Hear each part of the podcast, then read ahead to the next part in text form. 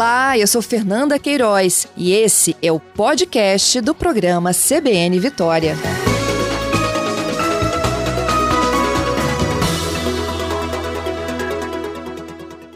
Várias informações aí sobre a pandemia. Vocês acompanharam também durante a exibição do repórter CBN. Eu vou retomar aqui um número para convocar meu entrevistado que já está me aguardando. O Brasil registrou, gente, 2.693 mortes, é, segundo o consórcio de veículos de imprensa. Esse número é fresquinho, é de ontem, de, viu, gente? E aí, agora pela manhã, o presidente do conselho, que reúne os secretários de Estado da Saúde, o Carlos Lula, ele já adiantou que esse número de mortes por Covid, todos eles contabilizados somente nesta terça, já podem indicar aí um indício da terceira onda da pandemia no Brasil. Secretário de Estado da Saúde do Espírito Santo, Nésio Fernandes, que também é do CONAS, já está ao vivo conosco. A gente comenta esses e outros assuntos a partir de agora. Bom dia, Nésio. Bom dia, saudações a todos da CBN, a todos os ouvintes. Uma satisfação grande estar novamente com vocês aqui. Eu é que agradeço. Secretário, a gente tem aí né, um, uma manifestação já clara do representante aí dos secretários de, de, Estado da Saúde de que os números de ontem, né, voltam a preocupar imensamente todos da área de saúde, já seria aí um indício certo de que o Brasil entra numa terceira onda. A gente ainda tem um diferencial aí nessa história, não é? É, o fato é que o comportamento da pandemia no Brasil ele foi assimétrico e ele ocorreu em diferentes regiões do país em diferentes tempos. Então, e o mesmo fenômeno aconteceu aqui no Espírito Santo. Vou tentar explicar um pouco o Espírito Santo para entender um pouco o que aconteceu no Brasil. Nós tivemos, no, ao longo de 2020, no Espírito Santo, três fases de expansão da doença, três ciclos é, de desastres relacionados a momentos de aumento de casos, estabilização e recuperação. No, no, em todo o país, esse fenômeno não aconteceu ao longo de 2020. Então, nós estamos tendo é, no Brasil agora o que praticamente aconteceu no Espírito Santo, é, é, uma disseminação plena da doença em todos os municípios, inclusive no interior do país, e também uma nova onda onde já teve a doença. Então, a possibilidade de ter no Espírito Santo uma quarta expansão da doença ou uma grande terceira onda no Brasil, ela é possível e ela não está determinada e relacionada somente à circulação de novas variantes. Isso é importante destacar, Fernanda, porque as pessoas acham que a nova onda acontece porque tem variante nova que circulou. E uhum. as próprias variantes originárias da doença que já estão em circulação numa população que não está vacinada, que não está protegida contra a doença, ela por si só, se ocorrerem muitas interações sociais, elas podem produzir uma nova grande expansão da doença no país. O que nós vivemos no Espírito Santo, na terceira expansão da doença, no final de de fevereiro, nós estamos muito convencidos que teve uma determinação muito maior é, em virtude da sequência temporal de atividades e interações sociais que ocorreram no Natal, Ano Novo, Verão, Carnaval, com a circulação de cepas já conhecidas no território capixaba, do que pela determinação de nova variante. A nova variante ela implica num, numa complexidade maior, e é o que está acontecendo no Brasil, porque a variante P1, que afeta muito a população com menos de 60 anos, menos de 50 anos, ela assumiu predomínio na transmissão em muitos estados do Brasil. Então, as variantes originárias até infectavam muito as pessoas jovens, pessoas com menos de 40 anos, de 50 anos, mas elas levavam um pouco, uma percentual menor dessa população a uma internação hospitalária a óbito. A variante P1 já não, ela tem um, um, potencial de letalidade e morbidade maior nessa população, e aí é onde, é, como nós não alcançamos com a vacinação a, a, população com menos de 50 anos, nós precisamos ter um alerta né, a todo o país, a todo o Espírito Santo, de redobrar os cuidados é, no uso das máscaras, no distanciamento e não aglomerar-se. Fernanda, muitos relatos de pessoas que foram visitar parentes, foram em festas aniversários de família, foram em eventos pequenos das famílias, em encontros encontros de amigos, de pessoas da escola, da universidade, e se infectaram e que acabaram tendo pessoas é, evoluindo a uma internação hospitalar e a óbito. Então, o momento ainda é de pandemia, o Brasil pode viver uma nova expansão da doença. É, destaca que o Espírito Santo já viveu três grandes momentos de disseminação da doença e que nós já ultrapassamos 35% da população adulta, alvo da, do, do PNI na imunização contra a Covid, já alcançada pela vacina. Nós, como dito já nas avaliações de cenários dos meses anteriores, esperamos que, a partir do final de junho, a gente passe a sentir reflexos e efeitos concretos da cobertura vacinal, em especial na população com mais de 50 anos. Esses 35% é, da população vacinada adulta é dose 1, é isso, secretário? Dose 1, com dose 1, e considerando que a AstraZeneca, que é uma vacina extraordinária do ponto de vista da sua eficácia, da sua efetividade já comprovada, da sua segurança, assumiu um predomínio de disponibilidade de vacinação no, no nosso estado do país, uma dose AstraZeneca em 28 dias ela é capaz de gerar um efeito, uma eficácia esperada é, com as duas doses da Coronavac, por exemplo. Então, é, a população é imunizada com uma dose da AstraZeneca é, ela tem uma, uma, eficácia sustentada e satisfatória superior a 50%, e isso já permite, para uma cobertura de população, né, em relação ao alcance vacinal, é a expectativa de que ela já passa a trazer resultados coletivos. Então, é, a cobertura para poder ter um efeito pleno de redução ampla da circulação do vírus e dos óbitos, ela precisa chegar a 70%, 80%. No entanto, na medida que você já avança naquele, naquela população que mais é, morria pela doença, que mais evoluía a condição grave crítica da doença, com a vacinação, naquele grupo você já passa a ter o impacto no comportamento dos óbitos das internações, no entanto, no risco né, do contexto e circulação de outras variantes que é, acabam é, podendo comprometer esse relativo controle nessa população que mais evolui a óbito internação, porque a variante P1 ela acaba infectando pessoas mais jovens que não foram alcançadas ainda. Então, por isso, todas as medidas conhecidas que também são eficazes para reduzir o risco de transmissão precisam ser respeitadas, Fernanda. Olha, eu acho até importante senhor entrar aí no item AstraZeneca, porque eu percebo, assim, todas as vezes que a gente divulga remessas de doses que são enviadas pelo Ministério da Saúde, as pessoas me perguntam muito, secretário, e a Pfizer? Quando é que chega a Pfizer, né?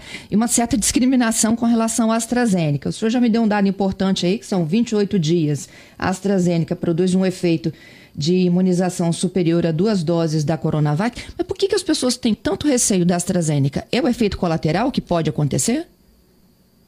É, Fernanda, é, todas as vacinas que temos disponíveis no Brasil são seguras e eficazes e têm apresentado nos estudos posteriores de efetividade um desempenho extraordinário no controle da pandemia.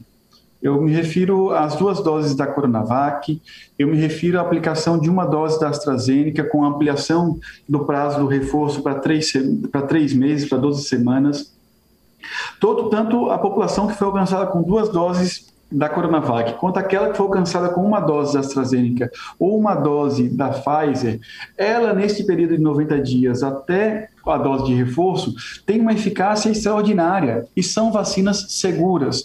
No entanto, é, nós vivemos no Brasil é, um, posso dizer, um momento onde a, as redes sociais, a disseminação de relatos individuais, de exageros, às vezes, no, no relato de alguns eventos adversos, né, que são conhecidos e são universais a quase todas as vacinas. Quase todas as vacinas que você é, aplica na população, elas geram eventos adversos pós-vacinais leves. Né? A Pfizer, na, na literatura é, é, que foi produzida ao longo do desenvolvimento da mesma, ela chegou a apresentar em alguns indicadores 86% de frequência de eventos adversos pós-vacinais leves. Em outras publicações, depois é, é, que acompanhou a Pfizer, apresentaram um percentual menor, o mesmo com a AstraZeneca. São vacinas que elas de fato estimulam o sistema imunológico.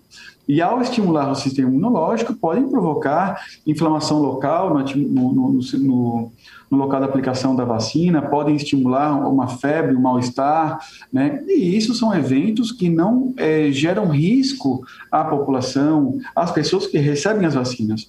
Então, risco é não estar imunizado, Fernanda. E a vacina da AstraZeneca, ela foi aplicada, eu tenho dito isso, na rainha da Inglaterra, ela foi aplicada uhum. no, no, na monarquia inglesa, ela foi a vacina utilizada nos países centrais, os países do primeiro mundo, uma vacina reconhecida pela Organização Mundial da Saúde. E a população que tem uma, a oportunidade de receber a dose da AstraZeneca, deve abraçar essa oportunidade, levantar a manga e permitir que a vacina proteja a vida dele e da comunidade é, com o alcance de uma ampla cobertura vacinal. A vacina da Pfizer ela não, não deverá se tornar, em nenhum momento do nosso plano de imunização do país, a vacina é, majoritária, a vacina disponível em maior quantidade. O país caminha para ter na vacina da AstraZeneca, produzida pela Fiocruz, a principal vacina disponível com ampla autonomia de produção, pela, pelo Complexo Médico Industrial Nacional. Né? A vacina do Butantan caminha para ser substituída pela Butanvac no futuro, né, como uma vacina produzida pelo, pelo pelo, no governo de São Paulo pelo Butantan, e, eh, no entanto, até que a, a Coronavac seja substituída por outros imunizantes disponíveis no é, Plano Nacional de Imunização, é uma vacina também extraordinária e que, aonde ela tem sido utilizada no mundo, tem sido suficiente para poder controlar a pandemia, reduzir os óbitos e as internações. Então, a conclusão, Fernanda, é que todas as vacinas hoje disponíveis no PNI são vacinas muito boas, eficazes, seguras e a população não precisa ter receio da disponibilidade do seu braço para poder aplicar e receber essa dose de esperança e de proteção contra a Covid-19. Uhum. Secretário, eu vou continuar daqui a pouquinho com outras vacinas. Também a gente fala de AstraZeneca lá no projeto de Viana, mas só retomando essa questão da terceira onda, porque a gente tem o São Paulo dizendo que ultrapassou hoje o limite né, é, de ocupações de leitos de UTI para a terceira onda, mas nega um colapso, são 11 mil é, hospitalizações. É, a gente tem o caso do Mato Grosso do Sul, inclusive o secretário que chegou a dizer que pediu ajuda né, ao Espírito Santo para receber pacientes que precisavam também de leitos de UTI. Eu só queria assim, um, um paralelo né, com a situação do Brasil e do Espírito Santo. Na coletiva da última segunda, o senhor falou de casos maiores no interior. A gente estaria longe desse momento que o Brasil está vivendo. Houve, inclusive, uma desmobilização de leitos especiais que tinham sido contratados, não é isso? Com particulares e filantrópicos. Na verdade, nós, nós preservamos, nós congelamos a expansão, a compra de novos leitos da rede privada e filantrópica. Nós desmobilizamos é, pouco mais de 200 leitos, quase é, 300 leitos de UTIs e enfermaria dedicados à Covid é, para outras doenças, a predomínio da desmobilização de leitos da rede estatal própria, no entanto, nós não vamos mais expandir a compra de leitos na rede filantrópica privada, porque temos uma situação onde hoje mais de 800 é, leitos de enfermaria e UTI estão livres, disponíveis para atender pessoas é, atingidas pela Covid-19 no Espírito Santo. É, eu quero aqui destacar, Fernanda, que diferente de outros estados que adotaram estratégias como, por exemplo, o hospital de campanha, aqui no Espírito Santo nós apostamos na política pública, apostamos na valorização e fortalecimento do Sistema Único de Saúde, dos hospitais que fazem parte da rede própria. E aí os leitos que foram ampliados e abertos ao longo da nossa estratégia de enfrentamento da pandemia por parte do governo do Estado do Espírito Santo são leitos praticamente permanentes, que estarão disponíveis sempre que necessitarem ser recrutados. Então, é, nós conseguimos no Espírito Santo já sobreviver a três grandes expansões da doença que já se, se, disseminou por todos os municípios, por todos os bairros, inclusive neste momento até nos municípios muito pequenos com menos de 10 mil habitantes, nós estamos vivendo uma interiorização da pandemia nas comunidades rurais dos municípios pequenos capixabas, aonde nesses municípios que não viveram as três grandes ondas como viveu o resto do estado, já desenham agora o início de uma terceira fase de aceleração muito bem desenhada. No entanto, Isso. a população desses municípios ela não chega nem a 150 mil habitantes né, são municípios, unidades federadas, mas que do ponto de vista populacional representam pouco na totalidade da população do Estado. Na Grande Vitória, nós vivemos uma consolidação ainda, um comportamento de tendência de queda de casos, internações e óbitos. Já no interior, nos, nas grandes regiões do interior, já ocorre um processo de estabilização. No entanto, nós alertamos lá no final de abril que até o final de junho é um período de sazonalidade das doenças respiratórias, onde o contexto ambiental favorece a, a, transmissão e favorece condições para que doenças respiratórias sejam é, tenham uma incidência maior, sejam mais frequentes. Então, nós vivemos ainda um período muito perigoso, um período onde o Estado não vai levar fazer avaliações otimistas é, que poderiam considerar que com 35% da população adulta é, já vacinada, mais 30, 40% da população que poderá ter tido algum tipo de contato com o vírus pudesse ter sido suficiente para gerar uma imunidade protetora relativa em parte da população é, e que isso poderia permitir talvez uma ampla abertura de atividades. Essa, quem apostou nessa estratégia, quem apostou nesse tipo de, de, de leitura, é, submeteu a um grande risco e a populações inteiras a óbito, a desastres epidemiológicos. Nós somente podemos considerar a população e o território livre de novas ondas no momento em que alcançarmos, de fato, pelo menos 70%, 80% de cobertura pela vacina não pela exposição à doença, não pela exposição às pessoas a uma estratégia de imunidade de rebanho que ela é genocida, que ela, ela, ela leva, estimula as pessoas que se infectem e que uma grande, e por serem muitas pessoas infectadas, muitas pessoas também vão morrer. Nós uhum. acreditamos que as medidas de políticas públicas seguras e eficazes, elas devem apostar na estratégia das vacinas. Então, enquanto não tivermos pelo menos 70%, 80% da população adulta alcançada com vacinas seguras seguras e eficazes, nós não podemos considerar o território livre de riscos de novas expansões da pandemia, mesmo considerando que o Espírito Santo ele vive um estágio avançado da pandemia porque as nossas pequenas dimensões territoriais e a grande comunicação microrregional que existe entre os municípios já levou à disseminação da pandemia numa velocidade mais rápida por todos os territórios do nosso estado, diferente, por exemplo, de São Paulo, que a pandemia se disseminou no interior num período mais tardio, período mais tardio, diferente da Bahia, diferente de outros estados brasileiros que teve um comportamento tardio, que é na nossa avaliação, por exemplo, o que vive agora Mato Grosso do Sul. Mato Grosso do Sul não viveu todas as fases que o Espírito Santo viveu e tem características e dimensões territoriais e de população diferentes das nossas.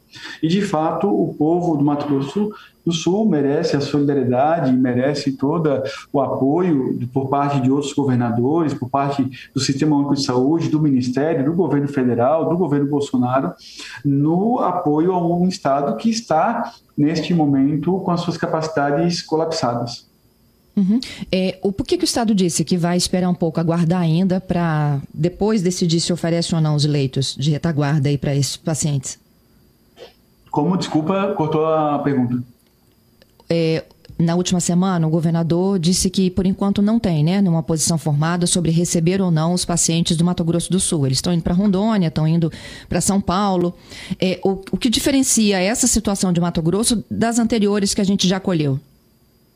Ocorre que nós recebemos um pedido no outro momento do secretário de Saúde de Mato Grosso do Sul, e, no entanto, a demanda deles foi atendida pela resposta de outros estados. Né? No futuro, o governo pode avaliar a possibilidade ou não de poder colaborar com outros estados que tenham é, crise no seu sistema de saúde, e, no entanto, até o presente momento, nós não, não tivemos um, um novo pedido, uma nova solicitação é, do Mato Grosso do Sul para receber pacientes, e no momento em que ocorrer, novamente o pedido poderá ser avaliado pelo conjunto conjunto do governo para atender ou não é, pacientes de outros estados. É só lembrar aqui, Fernanda, que existiu muita polêmica, né? muita uhum. mentira, na verdade, muitas fake news divulgadas por algum, alguns grupos políticos no estado, argumentando de que ter ajudado pacientes de outros estados teria potencialmente trazido a variante P1 ou outras variantes para o Espírito Santo. E isso não tem fundamentação científica nenhuma, isso não tem fundamentação é, nenhuma no, no, campo da epidemiologia. Nós estabelecemos um, diversas medidas extremamente rígidas para o transporte, o acolhimento, o cuidado daqueles pacientes aqui no nosso estado. A grande maioria dos resultados de sequenciamento genético de P1 que foram são relacionados ao Espírito Santo, são, são sequenciamentos feitos de pacientes que trouxemos é, e foram atendidos aqui no Hospital Jaime Santos Neves, que teve todos os trabalhadores que tiveram contato com esses pacientes testados testados assintomáticos a cada dois dias. Nós fizemos um bloqueio epidemiológico muito efetivo. Agora, o que espalhou a P1 pelo país inteiro e fez a P1 chegar também no Espírito Santo, não foram é, 50 pacientes, 60 pacientes, mas foram os milhares de, de, pessoas que circularam livremente por todo o país ao longo da pandemia. Nós tivemos, é, ao longo do Natal, Ano Novo, Verão e Carnaval, a circulação plena de pessoas vindas de todos os estados do Brasil para o Espírito Santo e do Espírito Santo para outros estados. A variante P1 chegou a estar em, em, nos Estados Unidos em janeiro, no Japão também no início do ano. É uma variante que ela acompanhou a circulação comunitária das pessoas. Ela não acompanhou a solidariedade, ela não acompanhou o gesto seguro e responsável que os governos de diversos estados do Brasil é, fizeram atendendo uma calamidade. E outra questão, Fernanda, é que quem trouxe os pacientes para cá foi o governo federal foi o governo Bolsonaro. Foram aviões da Força Aérea Brasileira, numa operação coordenada pelo Ministério da Saúde, que trouxe os pacientes de Manaus para o Espírito Santo.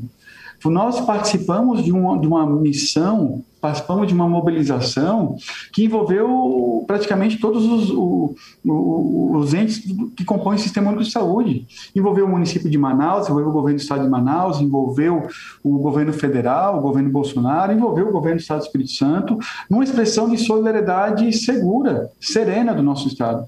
Então, afirmar e divulgar que a, a P1 veio para o Espírito Santo, ou que nós tivemos uma terceira onda, porque trouxemos pacientes de outros estados, é de uma desonestidade política e intelectual muito grande. Então, nós estamos muito seguros que a condução do governo do Estado do Espírito Santo ela foi extremamente serena, séria, e ela conseguiu garantir a expressão de solidariedade do povo capixaba no atendimento a pessoas de outros estados. É muito triste, Fernanda, você estar é, precisando de ar você está precisando é, de ser atendido é, pelo serviço de saúde é, em, um, em, um, em um momento da sua vida e você não ter acesso, você não ter sua dignidade respeitada. E nós aqui conseguimos estender um braço, expressar solidariedade e atender pessoas de outros estados. Queria só concluir, eu sei que me estendi muito na resposta, mas aqui esse assunto, ele de fato, ele, ele veio muito à tona, Fernando. Eu queria aproveitar a oportunidade.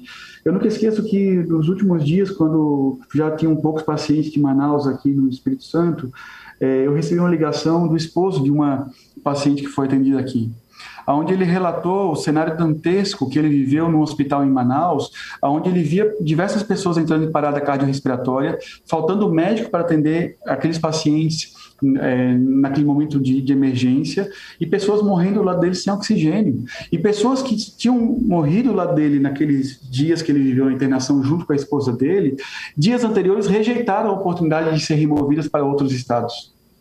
E que ele, naquele momento, estava feliz, emocionado, me ligando, agradecendo, louvando ao Senhor Deus, agradecendo a Jesus Cristo pelo gesto que a gente fez que salvou a esposa dele. O que nós fizemos e vivemos no Sistema Único de Saúde no Espírito Santo foi um, um, gesto de extrema responsabilidade humanitária. E eu, particularmente, tenho muito orgulho daquilo que os trabalhadores do Sistema Único de Saúde do Espírito Santo produziram e fizeram ao longo da pandemia, salvando vidas dos capixabas e de pessoas que foram acolhidas no nosso estado. É isso. Gente, eu estou ao vivo com o secretário de Estado da Saúde, Nésio Fernandes. A gente atualiza aqui a nossa conversa semanal sobre controle da pandemia no Espírito Santo. Secretário, 3 milhões de doses da vacina da Janssen chegam na próxima semana, né, no Brasil. Só que essas vacinas vencem, não é isso? No dia 27 de junho. Como é que vai ser essa logística? Quem vai receber Janssen aqui no Estado?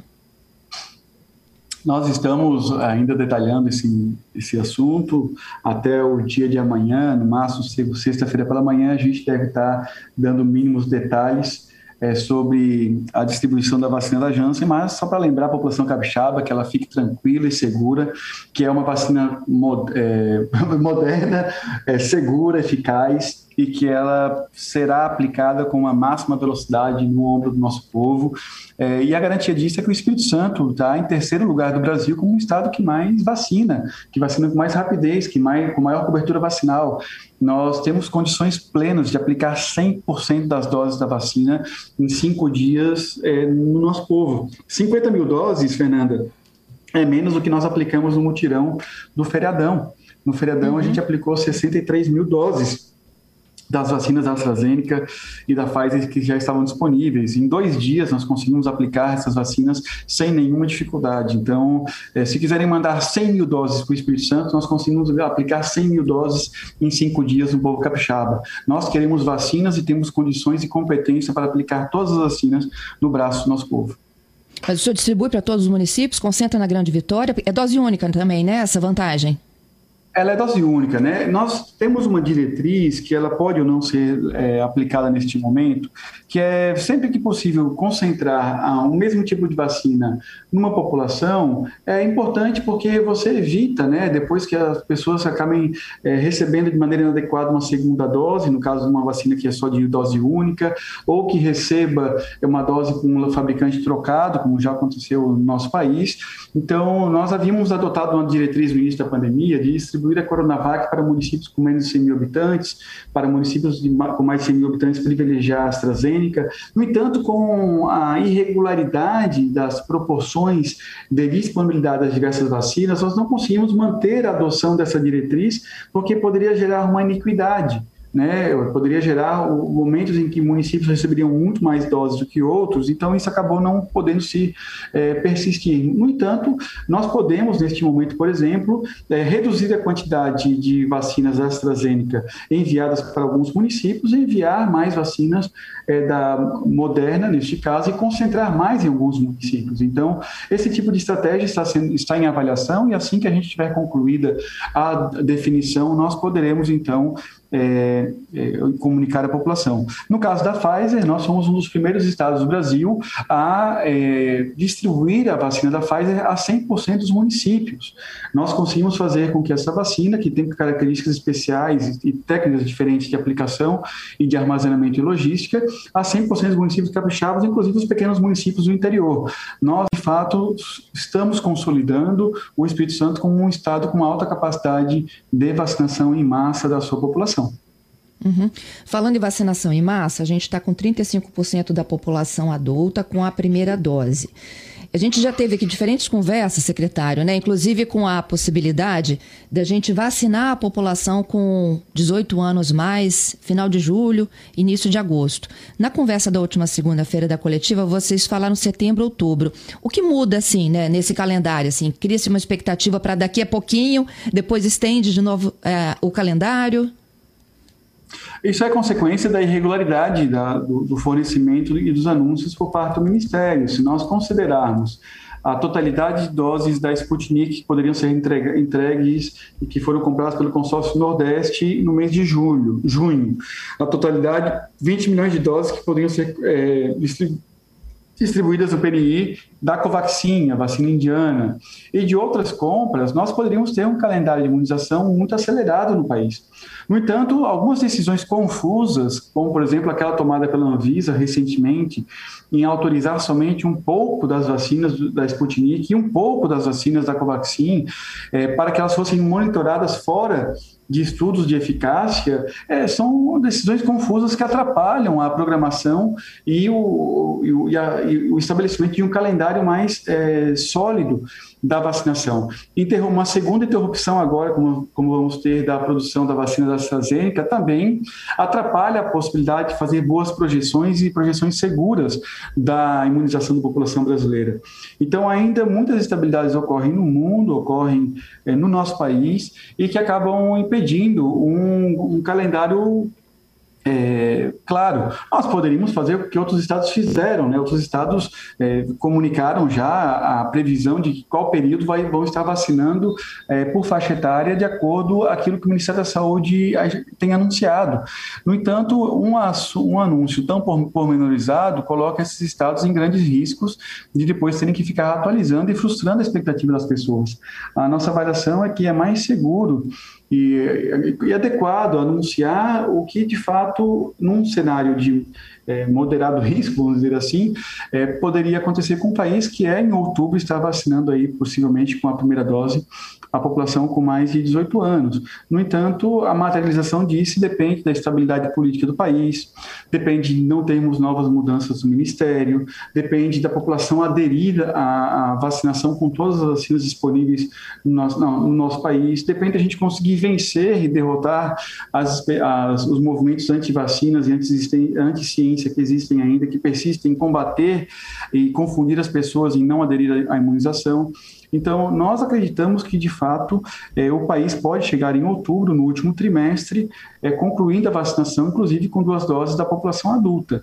Mas ameaças e riscos existem para que isso se materialize. Bom, e então, para finalizar, secretário, eu falei que eu voltava na AstraZeneca, né? Porque se a gente está falando né, que a população de até 18 pode ser imunizada em outubro, o pessoal de Viana tem uma certa vantagem, né? E vamos falar então do projeto piloto de lá. Domingo, quem tem 18 anos para mais já pode ser imunizado.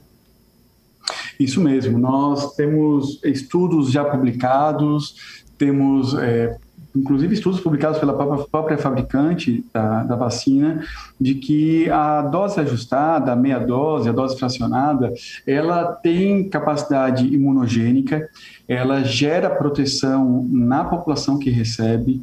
Nós precisamos é, deixar claro à população que a adesão ela é voluntária, ela é livre, ela precisa, a pessoa para poder participar domingo da vacinação em Viana, ela terá um, uma vantagem né, em relação a outras populações, a outros municípios, porque 100% da população em idade de ser alcançada com as vacinas do município de Viana poderão nos próximos 15 dias ser vacinados. Eu estou falando de toda a população com mais de 50 anos, que poderá receber a dose padrão, estándar, quanto a população de 18 a 49 anos, que poderá receber no seu braço né, a imunização com uma dose que já está comprovada que ela é imunogênica, que ela gera eficácia. Existem algumas é, hipóteses que se levantam sobre a vacina da AstraZeneca, Fernanda, de que a dose que foi padronizada, que foi estandarizada, ela pode ter um excesso de partículas virais é, que não são necessárias necessárias para gerar o efeito de eficácia é, alcançado com a dose, com uma dose ajustada, com uma dose menor. Nós consideramos de que a tecnologia adotada na vacina e de que ah, os resultados que já foram apresentados pelos estudos da AstraZeneca com a dose é, com meia dose é, do imunizante, eles são suficientes para poder garantir uma imunidade coletiva satisfatória que reduz o óbito, reduz a internação e que reduz a circulação do vírus. Então, nós estamos muito otimistas, é, inclusive com a ampla adesão é, de diversos pós-doutores e diversas instituições, a Fiocruz, que é uma instituição da saúde pública do mundo, totalmente envolvida no processo. Nós tivemos no sábado reunião com todas as vice-presidências da Fiocruz.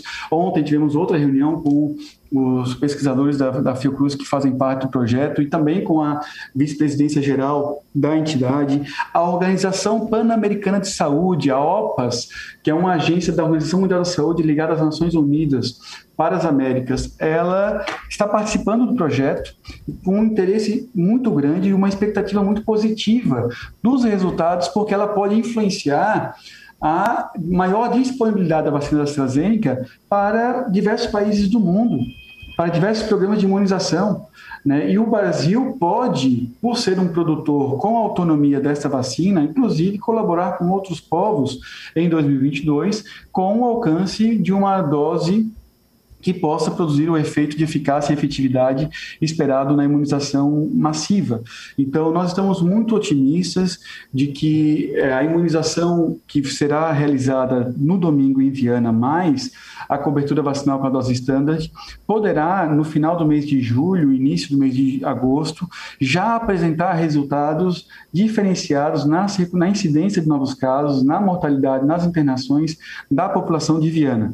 Por isso, eu faço até um, aproveito a oportunidade para fazer um convite às pessoas para que leiam o termo de consentimento livre esclarecido, que está disponível no site, que é a única forma de agendar a sua dose e que, é, conhecendo todos os seus direitos como participante do estudo, possa, então, caso concorde, voluntariamente agendar a sua dose e no domingo estaremos lá o dia inteiro acompanhando a vacinação da população de Viana, que deverá e corre um grande risco de ser uma grande experiência para o Brasil e para o mundo. Ok. Secretário, hoje é Dia Nacional da Imunização. Para aqueles que não voltaram para a dose 2 da AstraZeneca, acho que o senhor poderia deixar aí um convite. total, 16 mil pessoas não Isso. voltaram né, para tomar a segunda dose da AstraZeneca. Do total de doses da AstraZeneca aplicadas no Espírito Santo, representa 2,6% aproximadamente. É, um percentual vai um pouco maior se for considerar somente a população que de fato está em atraso.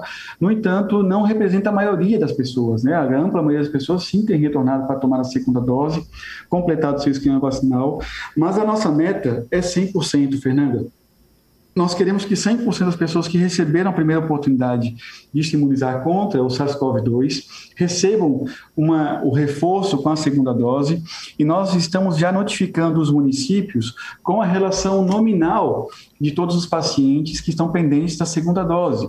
Também estamos é, é, desenvolvendo na aplicação web que o Estado vai migrar para poder fazer o agendamento online e também o registro das doses de vacinas, é um, uma aplicação que vai notificar por SMS toda a população, faltando sete dias para receber a, a, segunda dose e também no dia que é, anterior ao vencimento do prazo receberá uma nova notificação. E vamos periodicamente enviar SMS às pessoas que tenham o atraso na segunda dose para poder reforçar uma comunicação direta, fina com toda a população que está em independente de aplicação da segunda dose. É, algumas pessoas acabam, por conta é, das reações, dos eventos adversos leves que tiveram na primeira dose, às vezes ficam com receio de aplicar a segunda. É preciso esclarecer para todo mundo que não há é, riscos de receber um, e ter um efeito maior é, da vacinação com a aplicação da segunda dose. A população pode ficar tranquila que o risco que a pessoa corre com a segunda dose é estar mais protegida contra a Covid né, que todos os cálculos já foram feitos e atestados pelas agências reguladoras, pelos pesquisadores, pela ciência, e a população deve sim abraçar a segunda dose e estimular que todos aqueles que receberam a primeira recebam a segunda e não fiquem esperando também, algumas pessoas estão esperando a autorização para aplicar a segunda dose com um fabricante diferente. É, não tenham essa expectativa, porque ela não deve ocorrer em curto espaço de tempo no nosso país. Nós uhum. devemos é, ter estudos que confirmem a segurança da troca de fabricante entre a D1, D2 inclusive, e a D3 no futuro, é, somente para o final do ano e possivelmente esquemas adaptados com a troca de fabricantes devem ser adotados somente no próximo ano no país. Então, até o presente momento, não há é, seguranças e não há, por parte do PNI, autorização para poder aplicar fabricantes distintos. Então, o que nos resta é abraçar a esperança e dedicar o nosso ombro a aplicar a segunda dose com o mesmo imunizante disponível pelo Plano Nacional de Imunização. Pergunta aqui do ouvinte, 45 a 50. Quando que o Estado começa? Eu sei que São Mateus já começou, né? A vacinar 40 a mais. É, Tem município... Do Estado de um modo geral. Tem municípios, Fernanda, que infelizmente está tendo pouca adesão da população de 50 a 59 anos. Né? Nós queremos fazer um apelo aqui à população de 50 a 59 anos que a, possa fazer adesão à vacinação. Nós estamos orientando os municípios a que abram turnos é, noturnos, né, períodos noturnos de vacinação, amplia a vacinação nos finais de semana, porque já entre 50 e 59 anos nós temos uma população economicamente ativa, trabalhadores do comércio, da indústria, da agricultura. Então, o horário padronizado é, diurno para a vacinação ele pode gerar dificuldades no acesso dessa população. Então, por isso, é importante que os municípios ajustem os seus turnos de atividades na vacinação para que a população economicamente ativa consiga acessar com mais facilidade a vacina. E aí, os municípios que estão avançando para outras faixas etárias inferiores a 50 anos são municípios que têm essa característica né, de baixa adesão da população entre 50 e 59 anos. Então, é, no entanto, os municípios podem fazê-lo, os municípios podem abrir e ampliar o agendamento por idade, é, de acordo a disponibilidade de vacinas. Né? No entanto, nós reiteramos a preocupação da baixa adesão dessa faixa etária à vacinação com as vacinas disponíveis. Secretário Onésio, muito obrigada, viu, mais uma vez pela gentileza e participação conosco. Eu que agradeço, Fernanda, e agradeço a todos os ouvintes da Rádio CBN.